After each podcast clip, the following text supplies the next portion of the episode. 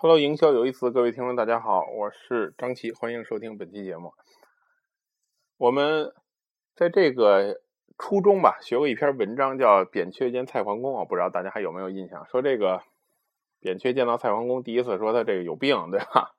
然后说这个你有病，但病是这个在这个呃皮肤的表面吧，大概这种感觉。然后第二回呢，这反正蔡桓公不信啊，说你才有病，对吧？反正我没病，寡人无疾嘛。然后第二回呢，这个蔡桓公又见到了扁鹊，扁鹊说：“你这个病还得赶紧治了，又严重了。”然后蔡桓公觉得也没事儿啊，感觉很爽，平时每天状态不错，也不信。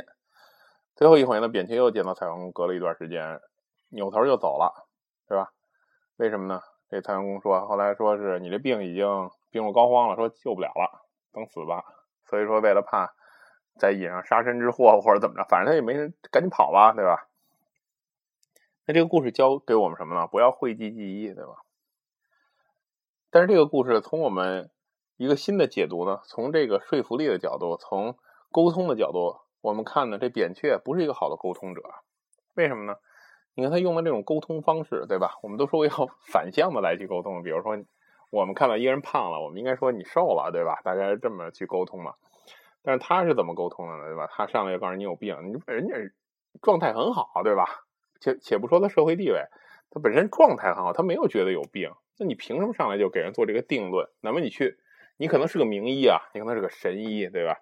但是你难道不应该治病救人吗？难道不希望多救一个人吗？不管他是不是蔡桓公，对吧？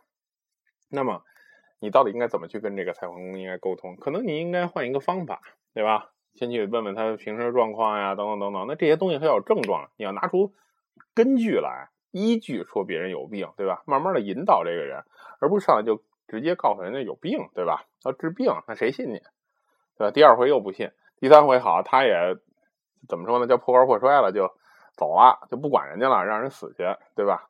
所以从这个角度上来讲呢，这篇课文虽然告诉我们，我们不要做蔡桓公，对吧？不要这个讳疾忌医。有病就治，但第一，我们怎么就知道自己有病呢？你可以，你这东西也只能说是，呃，鼓励大家多检查身体而已，对吧？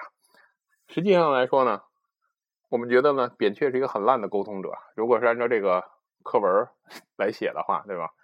我们都不要做扁鹊这样的沟通者。OK，如果你作为扁鹊，你会怎么去沟通呢？有这方面的想法吗？有自己的 idea 吗？如果有的话呢？你可以在社区里告诉我们你会怎么沟通，你觉得应该怎么做？